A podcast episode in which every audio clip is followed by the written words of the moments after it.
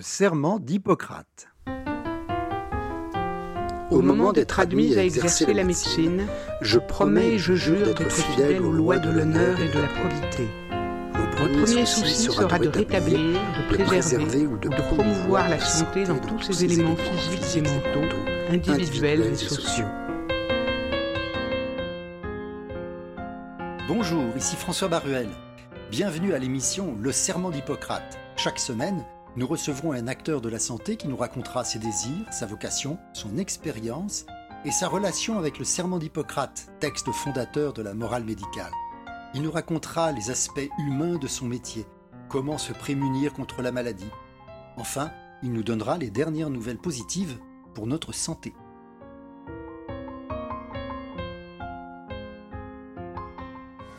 Bonjour Alexandra Dalu, médecin. Bonjour François, médecin aussi. oui, médecin aussi, oui. Comment allez-vous? Je vais très bien, j'ai passé de bonnes vacances, j'ai envie de dire euh, méritées après euh, euh, la crise Covid-19. J'en avais besoin, donc je suis en pleine forme pour recommencer une belle rentrée pour soigner mes patients. On vous prend juste à la fin de la journée de, votre journée de travail. Vous êtes à Paris là en ce moment, et euh, voilà. Et donc vous êtes, euh, on entend dans la rue, on a l'impression que c'est une ville très très vivante, bien sûr. Et nous, on vous avait déjà reçu euh, pour parler de votre livre hein, qui s'appelait 100 idées reçues qui vous empêchent d'aller bien, et on avait bien, on s'était bien amusé parce que c'était vraiment très intéressant. Merci Alors encore, vous êtes, François. vous êtes médecin généraliste avec des, vous avez de nombreuses spécialités. Hein. Vous occupez de nutrition, mésothérapie, médecine anti-âge. Vous avez été urgentiste, je pense que vous ne l'êtes plus maintenant, et médecin morphologique. J'étais urgentiste pendant 11 ans, ça m'a vraiment servi et ça me sert encore à l'heure actuelle puisque ça permet finalement euh, d'être peut-être plus terre à terre euh, qu'un médecin qui ne serait pas passé par euh, le monde des urgences. Déjà, on est très rapide. On fait un diagnostic qui va être basé sur euh, l'urgence vitale, mais qui peut le plus, peut le moins. C'est-à-dire que quand un ça. patient vient et se plaint de certains symptômes, on va être très structuré, très rigoureux, très méthodique, euh, en déjà euh, éliminer- en éliminant, en éliminant pardon, les, les- les urgences finalement. Euh, sauf que là, euh, c'est euh, plus posé. Mais c'est vrai que ça vous sert, ça vous sert, parce que les patients, quand ils viennent pour la fatigue, on se dit pas, tiens, il y a une carence. On se dit, euh, il y a forcément quelque chose de plus, euh, on va dire, euh, de plus précis à faire.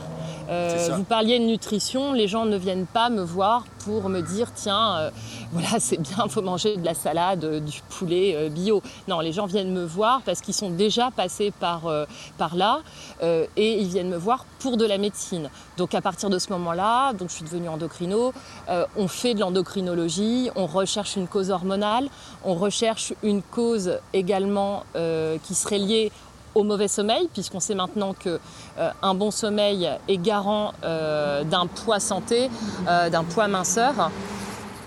On, on va s'occuper également de tous les problèmes cardiovasculaires et métaboliques, de la douleur, puisque quand vous avez une douleur chronique, ça entraîne la production de substances qui vont vous faire grossir et qui vont vous rendre de plus en plus irritable et vous faire euh, avoir euh, des troubles du comportement alimentaire pour compenser justement euh, malheureusement cette, cette douleur. Donc c'est vraiment très global la ça. prise en charge.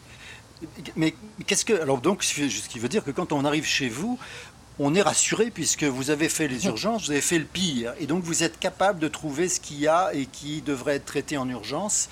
Et ou alors de, de faire de la médecine interne finalement, c'est-à-dire C'est de bien, chercher la cause, la cause réelle, la cause profonde, et peut-être de rééquilibrer l'ensemble de ce qui se passe dans notre corps. Oui, tout à fait. C'est euh, d'ailleurs euh, le plus gros de, de mon réseau. Euh, ça va être la médecine interne, quand vraiment on a besoin d'avoir ce qu'on appelle chez nous, mais certainement chez vous aussi, une hospitalisation d'une journée pour faire le point en médecine interne, où on va avoir plein, plein de, de, bilans d'imagerie, de prise de sang, d'analyse urinaire, d'analyse sur 24 heures également. Donc c'est vraiment ça. La médecine interne, elle n'est pas très connue. Je ne sais pas si aussi quand vous étiez étudiant, on disait que c'était un peu les intellectuels de la promotion. C'est ça. la médecine, les médecins internistes sont les spécialistes des spécialistes. C'est-à-dire qu'en fait, ce sont des, des synthétiseurs de la médecine et c'est extrêmement complexe parce qu'il faut vraiment avoir une connaissance énorme et avoir une énorme expérience aussi pour arriver à envisager euh, à, faire une, à faire une espèce de lien entre toutes les spécialités comme des multiples ramifications. C'est vraiment de la ramification. François, vous avez raison de le dire. Et c'est pour ça qu'il y a souvent, euh, pour les maladies de médecine interne, des retards au diagnostic, euh, parce qu'il euh, il y a beaucoup de, confrères ou de consoeurs qui ne vont pas penser à ces ramifications, qui vont traiter de façon symptomatique le symptôme, la fatigue, mm-hmm. la douleur, mm-hmm. la tendinite, la lombalgie, la colopathie. sans chercher la cause. Voilà, et pas faire ce, lien. J'aime beaucoup ce, terme que vous venez d'employer, François, la ramification. Euh, d'autant que moi, en tant que médecin, j'ai vu naître euh, cette nouvelle génération de traitements en médecine interne, tout ce qui est immunosuppresseur, puisque avant nous n'avions que euh, la corticothérapie avec euh, tous les effets secondaires qu'entraîne la corticothérapie de façon chronique, surtout sur l'état osseux et hormonal. donc c'est vraiment super de pouvoir faire le diagnostic, adresser ces patients et qu'ils puissent bénéficier de cette prise en charge globale. Hmm. Qu'est-ce que ça veut dire médecin morphologique? Ah, alors, ça c'est quelque chose plus, je dirais un peu plus politique en France en tout cas. Euh, c'est de la médecine esthétique, mais comme à l'époque il y avait un petit, une petite guéguerre entre les chirurgies ah, euh, esthétique et la médecine esthétique euh, pour le terme de la spécialité, puisque c'est encore deux ans pour nous euh, en tant que médecin et non pas chirurgien. On ne pouvait pas adopter ce terme de spécialité au Conseil de l'ordre médecin esthétique. Donc finalement, les chefs, voilà, les chefs ont, dit médecine morphologique et anti-aging pour qu'il n'y ait plus de guéguerre entre la chirurgie esthétique et la médecine esthétique. Voilà. La mésothérapie était, moi quand j'étais, j'ai fait la médecine générale il y a déjà très longtemps, mais on faisait de la mésothérapie, mais j'ai eu l'impression qu'en fait maintenant on n'en fait plus. Alors on en fait beaucoup, François. Euh, dans les années 70, elle est née. C'est ça. C'était beaucoup de traitements euh, pour la douleur ortho aussi, euh, tout ce qui est mhm. orthopédique. Ça se fait toujours. C'est simplement ce qu'on injecte qui a changé. Quand la mésothérapie est utilisée en médecine esthétique, ça va être euh, des facteurs de croissance pour la chute de cheveux, par exemple. Mhm. Euh, pour l'arthrose, ça va être des facteurs de croissance du cartilage. Alexandra, Alexandra, je vais juste dire que la mésothérapie, c'est l'injection in situ. in situ de, de, produits qui sont efficaces, mais vraiment qui restent strictement localement et qui ne diffusent pas. Tout à fait, François. Ce sont des, principes actifs, des plantes parfois, des médicaments, des vitamines. Donc euh, voilà, pour les cheveux, facteur de croissance pour la chute de cheveux, euh, vitamines également. En mésothérapie, pour l'arthrose, vous avez des facteurs de croissance du cartilage. Vous avez tout simplement des anti-inflammatoires, des antidouleurs quand vous avez euh, des, douleurs de, tendinite. ça marche très bien pour tout ce qui va être douleur du dos. Euh, douleur de poignet aussi. Et puis vous avez aussi la caféine pour euh, nous, les femmes, les capitons, euh, la cellulite.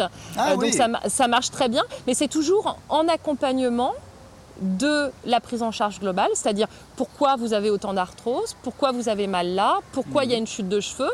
Et c'est un accompagnement, c'est un traitement qui se fait en plus de la recherche de fond du, de la cause du symptôme en fait. Vous hmm. perdez vos cheveux, très bien, on va traiter ça avec la mésothérapie, mais on va aussi rechercher peut-être une cause autre.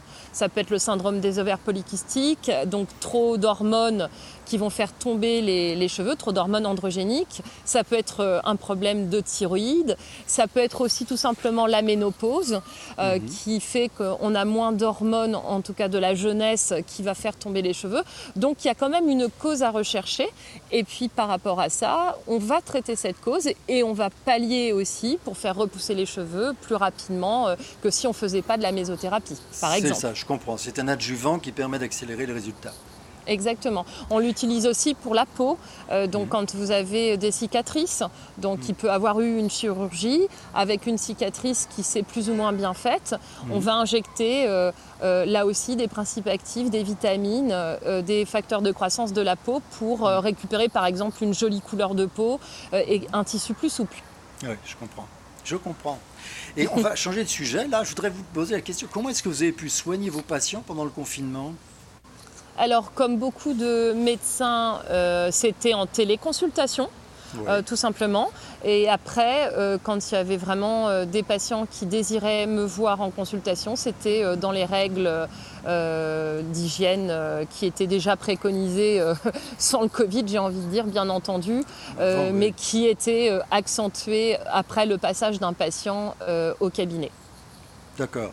Vous avez, en fait, de toute façon, vous aviez déjà du gel hydroalcoolique, des masques, et puis vous aviez des gants, en fait, j'imagine. oui, évidemment. C'est pour ça que je vous disais que nous, pour nous, en tant que médecins, euh, c'est vrai que ça, mis à part euh, le masque, euh, que je mets de toute façon quand j'injecte, par exemple, c'est au niveau de l'hygiène, ça n'a pas changé grand-chose. Finalement, Mais c'est hein. simplement, voilà, simplement que le patient avait lui aussi euh, un masque et qu'il euh, y avait, euh, s'il était sur la table d'examen, un passage de spray antiseptique qui, qui, était fait après chaque passage, qui était fait en plus avec des au cabinet, il n'y avait plus les magazines, il n'y avait plus la bonbonne d'eau, enfin voilà, toutes les règles qui étaient données par, par, l'Agence régionale de la santé. Voilà. C'est ça.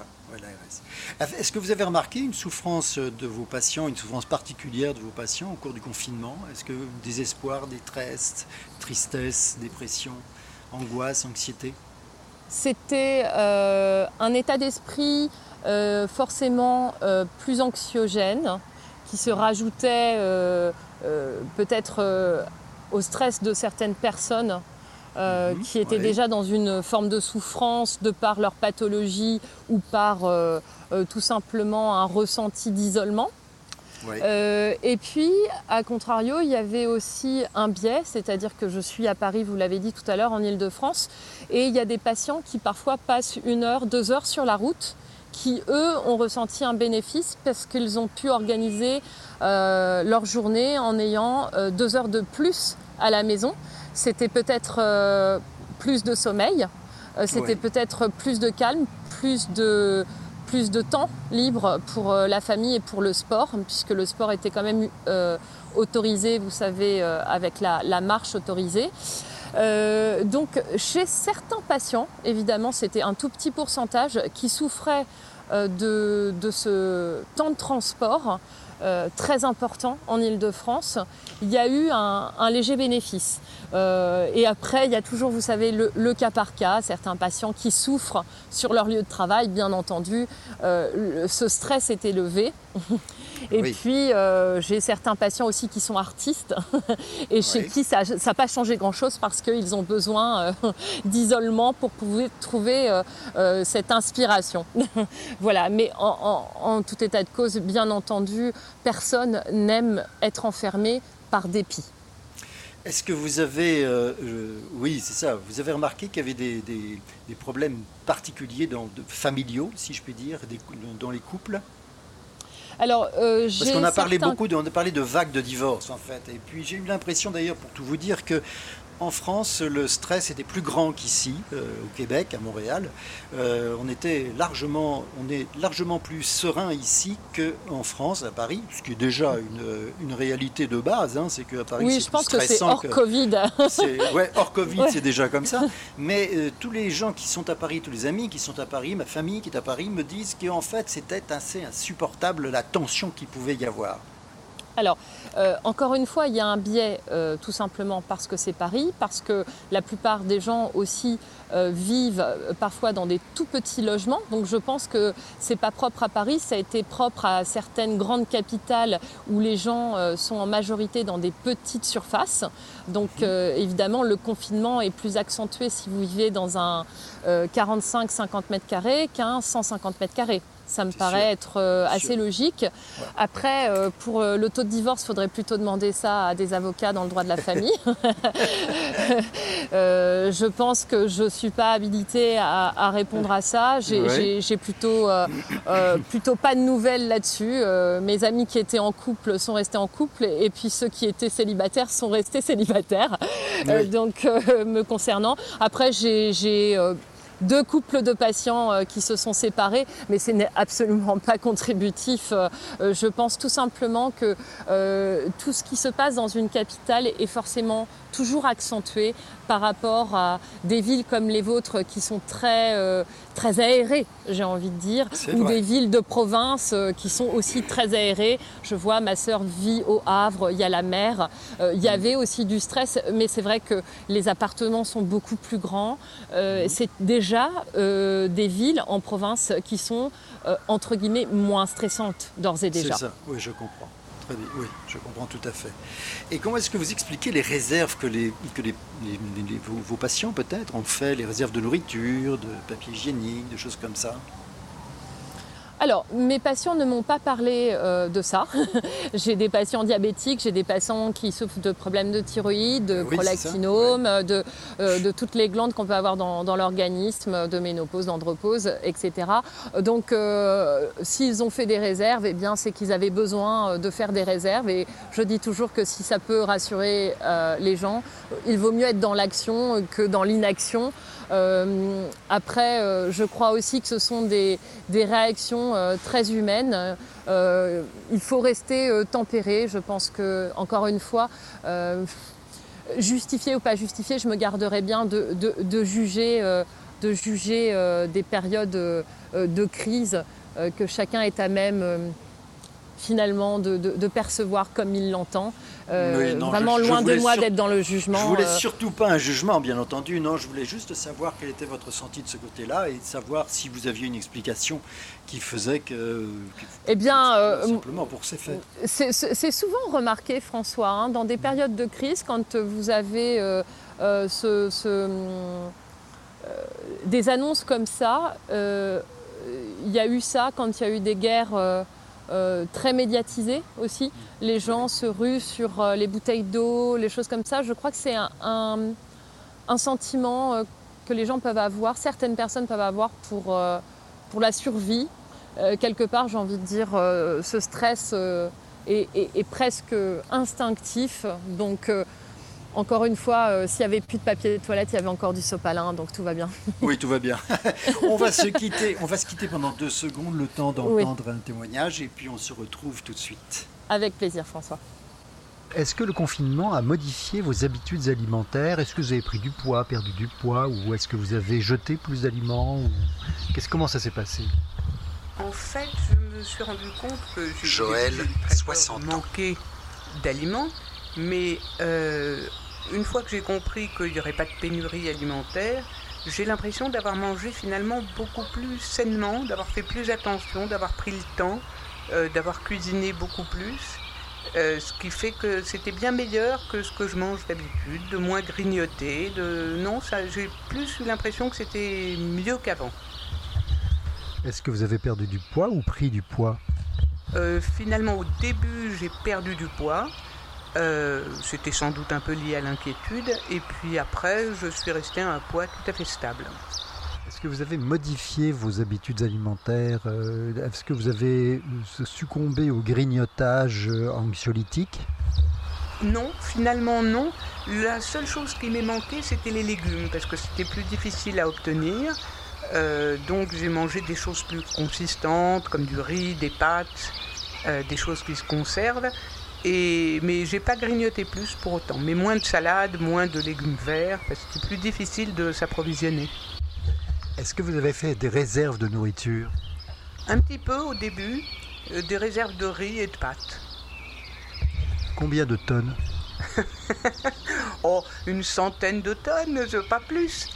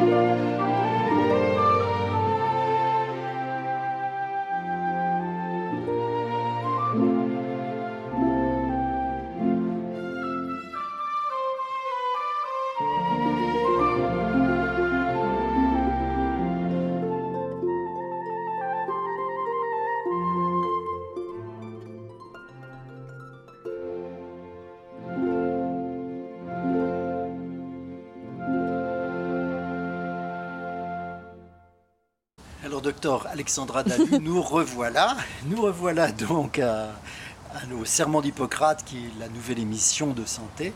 Et je voulais Félicitations.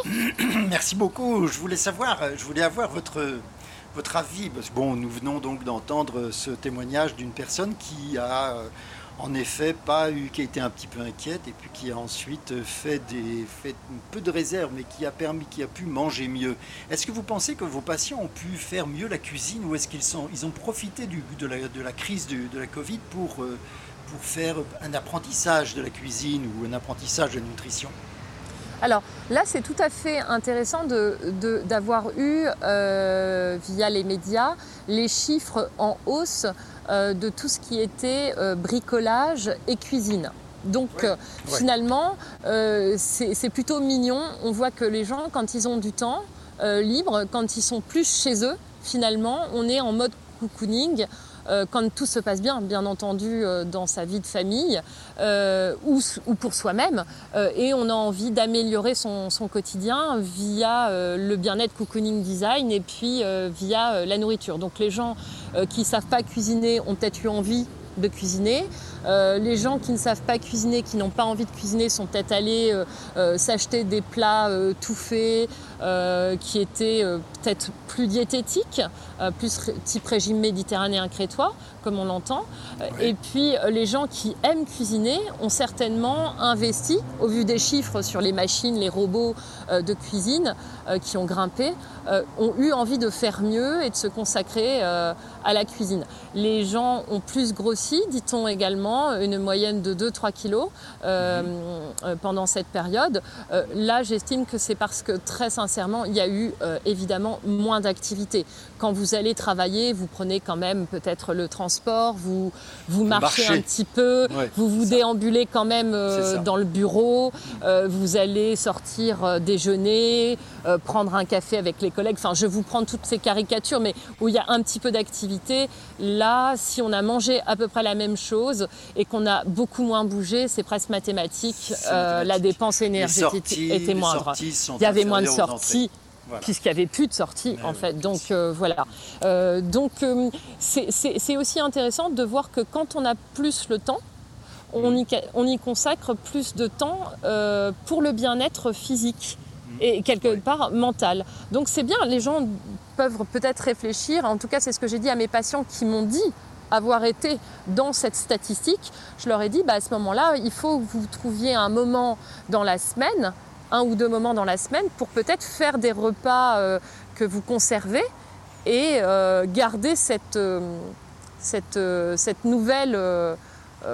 cette, ce nouveau, ouais, cette nouvelle compétence, cet engouement que vous avez eu finalement à vous faire du bien avec de la nourriture plus diététique. Absolument. Écoutez, c'est vraiment, j'aime beaucoup cette manière de voir la médecine parce que c'est vrai que c'est très humain. Mais qu'est-ce qui vous a motivé à, à faire la médecine? Alors, j'étais ce qu'on appelle une élève précoce, donc euh, j'aimais tout, le sport, le dessin, euh, les sciences, je raffolais des sciences. Donc je vous avoue que c'était pas forcément prédestiné. Euh, j'avais envie de rester dans le monde des sciences et que ce soit très varié. Euh, vous avez 16 ans, euh, vous vous dites pas euh, tiens je vais être humaniste, vous vous dites j'ai envie d'aller dans ce qui me stimule intellectuellement. donc c'est venu assez naturellement en fait parce que quoi qu'on dise, bien sûr qu'on peut être scientifique et être artiste et littéraire, mais il y a quand même pas mal de, de, sciences. Hein. Il y a de la statistique, il y a de la biologie, il y a de la chimie, il y a des mathématiques, il y a de la biochimie, de la physique la physiologie. Donc, euh, quoi qu'on dise, oui, voilà, euh, bon, euh, c'est faut quand même être bon en sciences pour faire médecine. Donc, finalement, je me suis dit, c'était très intéressant. Et puis, quand j'étais petite, j'avais fabriqué un laboratoire dans le jardin. Enfin, j'ai toujours aimé la science, quoi, en fait. Hein. Et puis, j'aimais aussi. J'étais curieuse. J'étais curieuse, voilà. J'étais curieuse et puis j'avais un, un petit jeu avec mon papa qui me faisait euh, des jeux de devinettes et je voulais trouver et je me suis dit bah, quand les patients ils vont venir euh, me voir euh, que ce soit à l'hôpital ou en clinique ou au cabinet ils vont me dire qu'ils ont ça ça ça il va falloir que je trouve. Donc je me suis dit vraiment ce, ce métier c'est vraiment ce que je veux faire et puis plus tard quand j'ai commencé à être médecin j'ai vraiment adoré en fait consacrer l'énergie que j'ai en moi pour les autres en fait. Hein. J'aime vraiment ça quoi. J'aime vraiment aider les autres. Votre famille est une famille de médecins? Non, pas du tout. Pas du tout. J'ai quelques médecins. Votre père vous, faisait des vous, vous donnait des devinettes à, trouver, et, mais il était, mais c'était juste comme ça un jeu d'esprit finalement. C'était une stimulation finalement. Oui, oui, il a appris à mon, frère et ma sœur à jouer au jeu d'échecs. On avait 5 ans. Elle mhm. était toujours dans ce développement de l'esprit. C'était un artiste, euh, donc euh, voilà. Et mhm. puis, euh, et puis son frère était médecin, et c'est vrai quand j'avais vu mon oncle, donc c'était un dermatologue dans tout ce qui était maladie euh, vénérienne. J'avais trouvé ça passionnant, je trouvais ça mmh. incroyable. Donc euh, voilà, et puis j'aimais aussi... Euh, j'aimais la littérature en général et j'aimais la littérature quand j'étais ado policière. Et il y avait toujours des médecins légistes. Et donc, euh, je ah voulais être médecin légiste et maman m'a dit, ce serait peut-être bien vu ton... Ouais, voilà. Euh, donc, euh, et maman m'a dit, écoute, vu ton énergie, peut-être tu peux être un médecin qui s'occupe plus du, monde du vivant. Mais je lui dis, mais tu sais, maman, les médecins légistes, c'est pas que les morts, etc. Mais j'ai quand même fait option médecine légale. Ah oui, quand même. Oui. Ouais, ouais, quand même. Et, mais j'aimais, j'aimais vraiment ce, ce, côté euh, très terre à terre. Parce que c'est vrai que via des films, via certaines modes, euh, la médecine c'est tout sauf la mode. La médecine c'est tout sauf le glamour. La médecine, c'est très, euh, comment dire, peut-être humaniste pour reprendre les termes de l'autre médecin qui s'est exprimé, mais c'est quand même très terre à terre. Si vous voulez, je pense qu'on doit avoir un mental très très fort pour pouvoir aider euh, les autres. Parce que quand vous avez des gens qui souffrent, quand vous avez des bébés qui souffrent, quand vous avez des, des gens qui, qui, pleurent, si vous n'avez pas un mental très fort euh, et que vous vous êtes trompé de voix en pensant que la médecine c'est ce qu'on voit au cinéma, je pense que vous vous plantez totalement. Mais ça n'empêche pas l'empathie. Euh, voilà. L'empathie n'a rien à voir avec le mental très fort. Je pense que les gens qui sont empathiques ont un mental mmh. très fort. Voilà, c'est ça, oui. Ils sont capables de, se, de ressentir sans se laisser submerger. C'est tout à fait ça. C'est vrai que c'est très compliqué de ne pas, de ne pas souffrir avec quelqu'un qui est en train de souffrir et de ne pas se laisser submerger. Ça demande même un certain apprentissage au début. Parce que sinon, on se laisse, on se laisse embarquer, si je puis dire. Et c'est vrai qu'on perd son libre arbitre et on perd sa réflexion personnelle. On n'arrive plus à raisonner. Je pense qu'il y a, exactement François, je pense qu'il y y a de l'inné et de l'acquis, puisque finalement quand on se lance euh, en médecine, on est, on est jeune tout de même.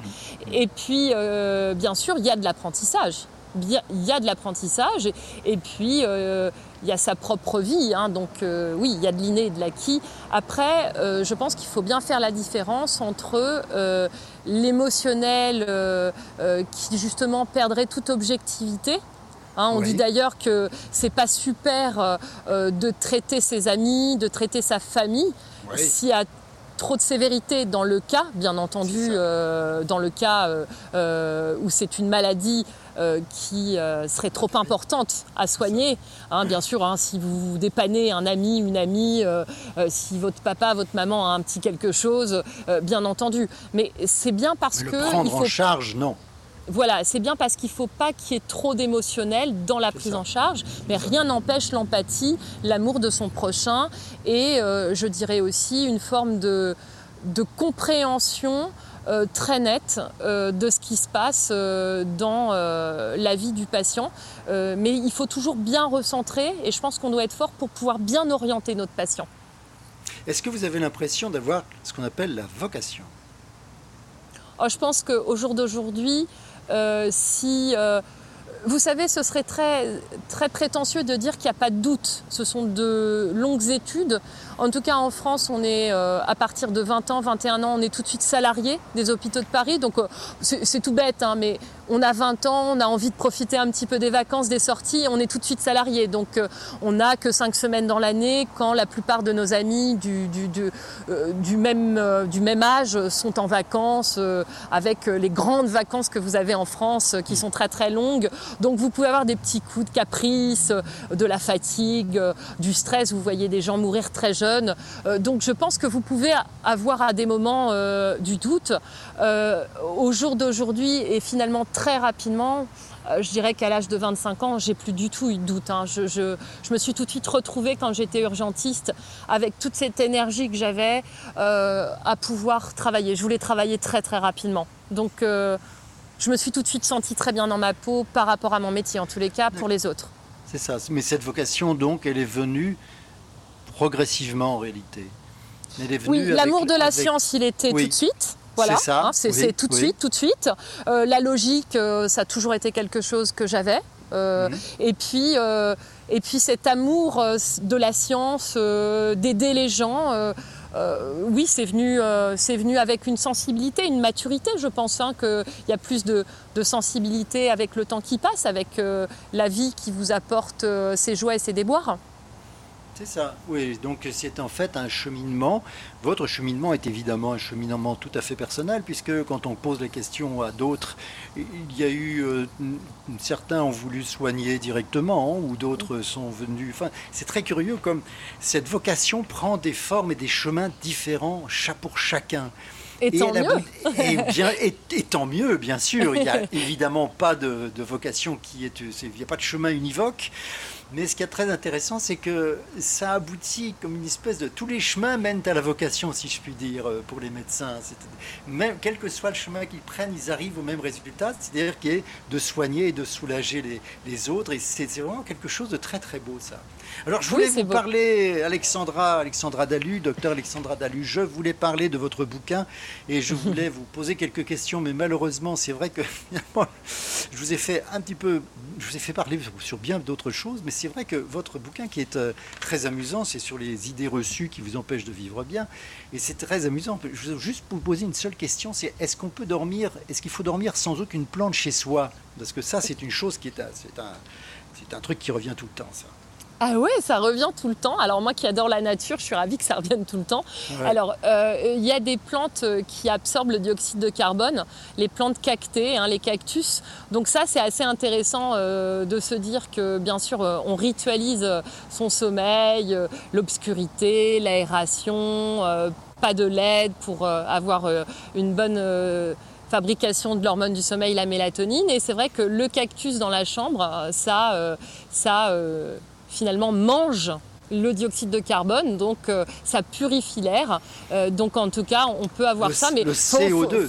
le CO2. Voilà, faut, faut pas se lever la nuit et tomber sur son cactus par ailleurs, hein, parce que là, ça risque de bien, là, ça, risque de réveiller. Hein. Faut choisir avec des poils longs, à barbe longue. en, tout, en tous les cas, ce, livre, euh, pourquoi peut-être il est amusant? Parce que quelque part, c'est aussi un livre de la, de la maturité, parce que ce sont les patients qui m'ont inspiré ce livre. C'est-à-dire qu'à force de, questions redondantes, euh, docteur euh, ceci, docteur cela, j'ai entendu ça, euh, docteur Google, docteur ceci, docteur voilà. je me suis dit, tiens, c'est quand même étrange. Il y a beaucoup de livres, des livres très bien. je parle de la santé, bien sûr. Et puis, c'est pas clair pour plein de gens de différents milieux, de différentes cultures. Donc, on va leur répondre de façon claire sur euh, bon, bah, les 100 idées reçues, c'est un peu voilà, le, le, terme qui est revenu après et ça a été repris, etc. Mais je me suis dit, voilà, il faut répondre à tous ces gens qui se posent toujours les mêmes questions.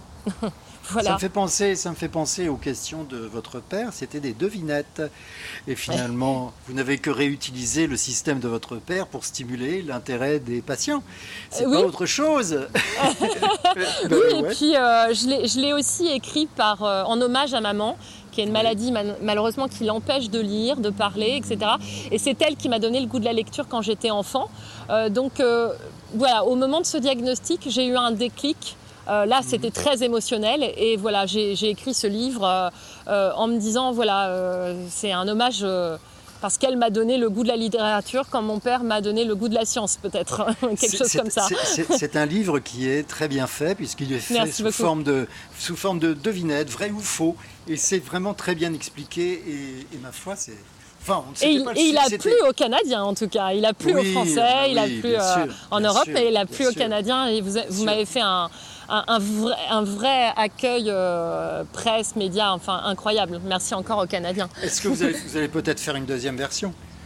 Alors, on, va voir, il faut que l'inspiration revienne. Euh, mais elle est toujours là, l'inspiration. Mais c'est vrai qu'après ce livre, il y a eu beaucoup de choses. Il y a eu des émissions de télé, il y a eu beaucoup d'interviews, hmm. il y a eu euh, beaucoup de travail aussi avec l'agroalimentaire pour développer euh, une, meilleure food. donc, il y a eu beaucoup de projets qui, sont, qui, sont, qui ne sont pas des projets, puisqu'ils ils ont été aboutis. donc, ils ont abouti, pardon. Donc, on va, on va réécrire et puis euh, il y a de la demande et il y a toujours quelque chose à faire en sciences puisque la science évolue et qu'on est étudiant euh, en médecine à vie finalement aussi. Tout à fait. Merci beaucoup, docteur Alexandra Dalu. Merci médecin nutritionniste. Merci beaucoup et à bientôt, j'espère. À bientôt. Merci François. Au revoir. Au revoir.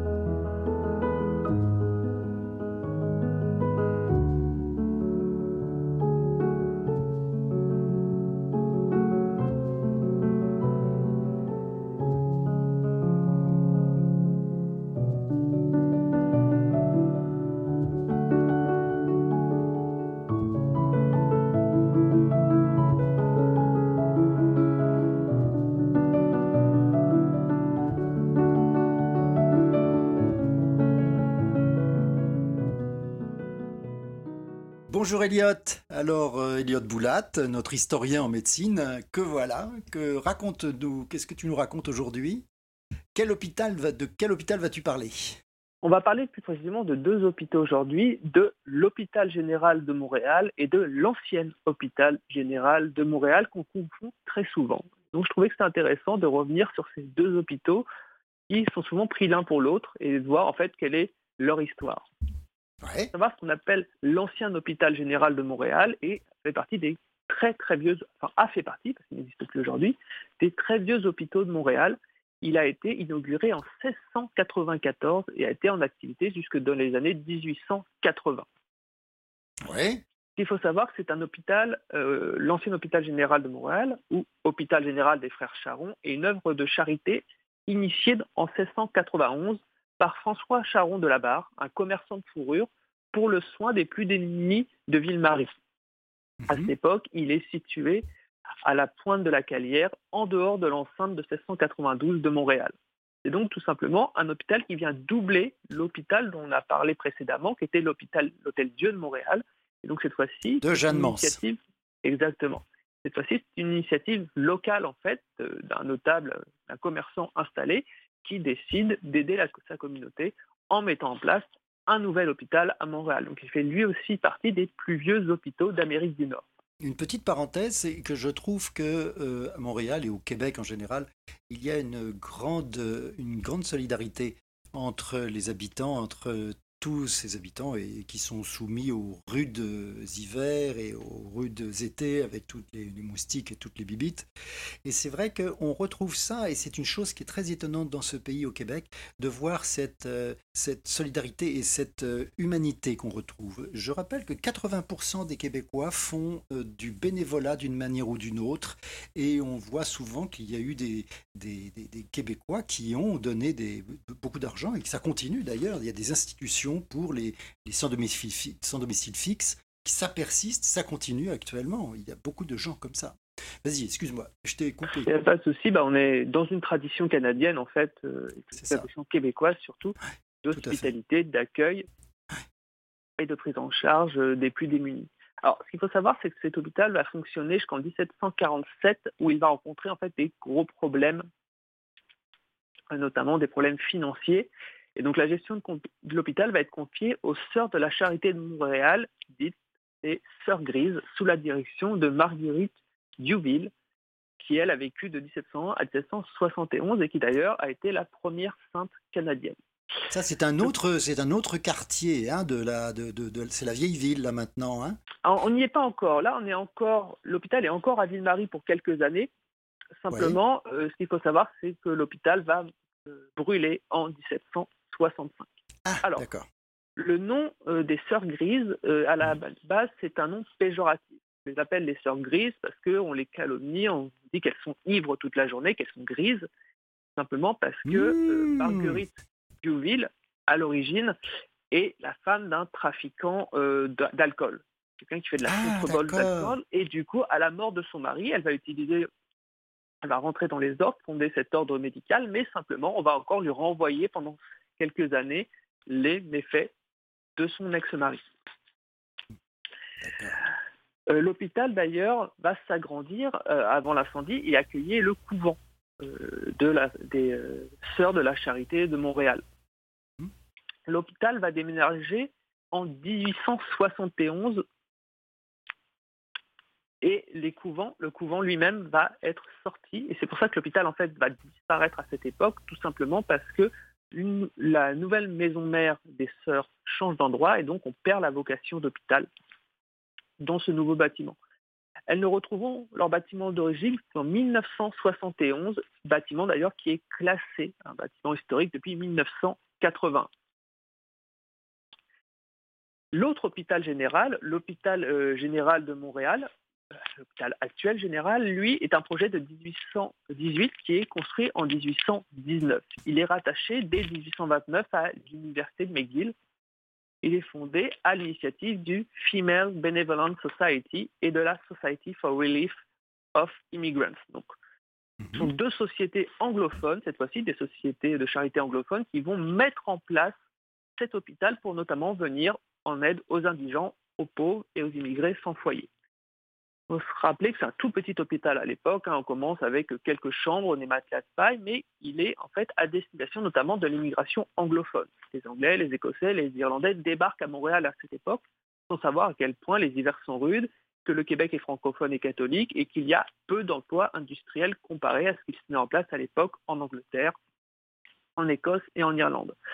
C'est donc face à cet afflux de personnes qui n'ont généralement pas ou peu d'attaches à Montréal, qui n'ont pas de communauté vers laquelle ils peuvent se tourner, que cet hôpital est mis en place. Parce que les hôpitaux catholiques et québécois francophones ne soignaient pas les anglophones, c'est ça? Les soignaient moins, les personnes ne parlaient pas la langue, et puis il faut aussi se rappeler que euh, les autres hôpitaux ont des capacités quand même assez limitées à l'époque. Et donc, face à un nouvel afflux d'immigration, il a fallu créer un nouvel hôpital pour pouvoir aider les personnes qui arrivaient. Alors, L'hôpital est rattaché, je vous ai dit assez rapidement, à l'université de McGill et donc forcément les étudiants qui étudient la médecine vont participer, étudier à l'hôpital, mais ils n'auront pas le droit de pratiquer avant le début du XXe siècle. C'est-à-dire que pendant quasiment un siècle, les étudiants pouvaient venir observer les opérations, mais ils n'avaient pas le droit de se faire la main à l'hôpital général de Montréal. Ah oui. Il est intéressant de noter qu'au moment où l'hôpital se développe à la fin du XIXe siècle, le croque-mort de l'hôpital, Joseph Ray, va accepter de fournir un service d'ambulance à l'hôpital en reconvertissant une partie de ses corbillards pour transporter les vivants jusqu'à l'hôpital. Simplement, comme il a... C'est de mauvais augure, ça, en général. Les infrastructures, il a, il a, des charrettes, il a des chevaux, et donc euh, il décide non plus de, transporter les morts, mais de transporter le stade avant. Imaginons un instant que les, Imaginons un instant que les paramédics te transportent en corbillard plutôt que dans leur camion jaune avec euh, rutilant. Ça fait toujours un petit peu peur quand même. Hein bah oui, il faut penser à l'époque, euh, malheureusement pour eux, ceux qui avaient la structure nécessaire et les chevaux pour les tirer, ce sont ceux qui tiraient les corbillards. Ce sont les bah corbillards. oui, bien sûr. Oui. On va les reconditionner aussi se rendre compte qu'à partir des années 1870, on va voir apparaître euh, toute une génération de médecins qui va aller se former et voir ce qui se fait en Europe. Et en revenant, ils vont commencer à mettre en place au sein de cet hôpital général la forme actuelle des hôpitaux, c'est-à-dire une, division par spécialité au sein de l'hôpital, qui commençait à émerger en Europe à la même époque. C'est-à-dire qu'on ne va plus traiter tout le monde dans la même salle, on va commencer à avoir des médecins spécialisés et des endroits dédiés dans l'hôpital pour différents types d'interventions, de pathologies ou simplement réservés à certains organes. Exactement. L'hôpital euh, va déménager euh, au Mont-Royal en 1955, où il est encore aujourd'hui. On voit en fait qu'à Montréal, dans... avec l'évolution de la ville, on a aussi une évolution des hôpitaux et une présence bah, de cette solidarité, de, cette importance du soin au sein de la ville. Moi qui pensais que c'était les que c'était la, c'était en fait euh, la religion, que c'était le pas le Vatican, mais peut-être des émanations des évêchés français euh, qui avaient pu euh, construire des hôpitaux au Québec et puis ensuite pris en charge par les différents, les différents ordres religieux. Je m'aperçois qu'en fait les fonds venaient pratiquement toujours de privés. c'était toujours des donateurs et des, des, gens qui étaient solidaires et des donateurs. C'était rarement soit l'État, soit, le, soit les, le Vatican, enfin la religion catholique elle-même qui donnait de l'argent. Hein. oui, généralement, en fait, l'État vient dans un second temps, notamment euh, l'État français et l'État. Puis l'État anglais vient dans la gestion et surtout vient délivrer, euh, bien euh, acter le fait accompli d'une certaine manière et donner une légitimité à, à la structure de soins et voire lui donner des privilèges souvent d'ordre fiscal. Ah, d'accord, parce qu'il y avait des, des privilèges d'ordre fiscal, parce qu'en fait, il y avait des, ah, parce qu'ils avaient des, ils avaient les, ces hôpitaux-là avaient des ressources, c'est-à-dire qu'ils avaient quoi Ils faisaient payer leurs soins? Certainement pas, je pense pas. Non, mais généralement, ça va être des ressources. Alors, soit ce sont des donateurs privés, parfois ça peut être pour, par exemple, un hôpital qui a des couvents, ça peut être euh, tout simplement les revenus que le, que le couvent tire de ses positions agricoles et euh, ah de, ces différentes positions euh, qui lui permettent de générer tout simplement ses revenus habituels, dont une partie reversée à l'hôpital. C'est ça. Et donc, euh, il y avait, oui, des privilèges fiscaux, c'est-à-dire probablement des exonérations pour permettre, euh, comme c'était pratiquement des des, des, des, lois sur les sociétés sans but lucratif, hein, c'était une société à but non lucratif, donc ça existait déjà, c'était un petit peu ça. Donc, il n'y avait pas d'impôt là-dessus. Oui. D'accord, ok. Eh bien, écoute, c'est très intéressant tout ça. J'espère que tu vas continuer à nous faire euh, d'autres, euh, d'autres histoires sur les hôpitaux ou même, euh, ou même d'ailleurs sur Montréal ancien, Montréal médical, ou même les grands médecins de Montréal. Parce qu'après tout, il y en a eu quelques-uns, on en a parlé l'année dernière, on avait parlé avec Pile, le docteur Pile. Mm. oui, il y, a, y, a, pas mal de dynasties de médecins, il y a pas mal d'endroits à Montréal qui sont liés aux soins, et donc, entre autres choses, on va essayer de les explorer un peu cette année. Ce sont des, c'est en effet une métropole euh, assez tournée vers la santé, Montréal, et qui est très reconnue dans le monde entier. En fait. Merci beaucoup, merci Elliot, et puis à bientôt alors. À bientôt. Au revoir.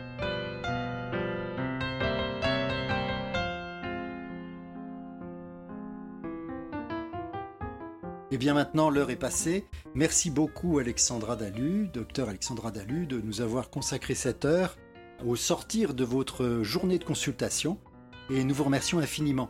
Merci aussi beaucoup à Jean-Sébastien Laliberté, l'ingénieur du son qui est derrière sa console, à Catherine Bourderon, recherchiste, et à euh, Elliot Boulat, notre, euh, notre chroniqueur historique de l'UCAM, qui nous fait toutes les semaines un petit aperçu de l'ancien Montréal. Merci beaucoup à la semaine prochaine. Au revoir.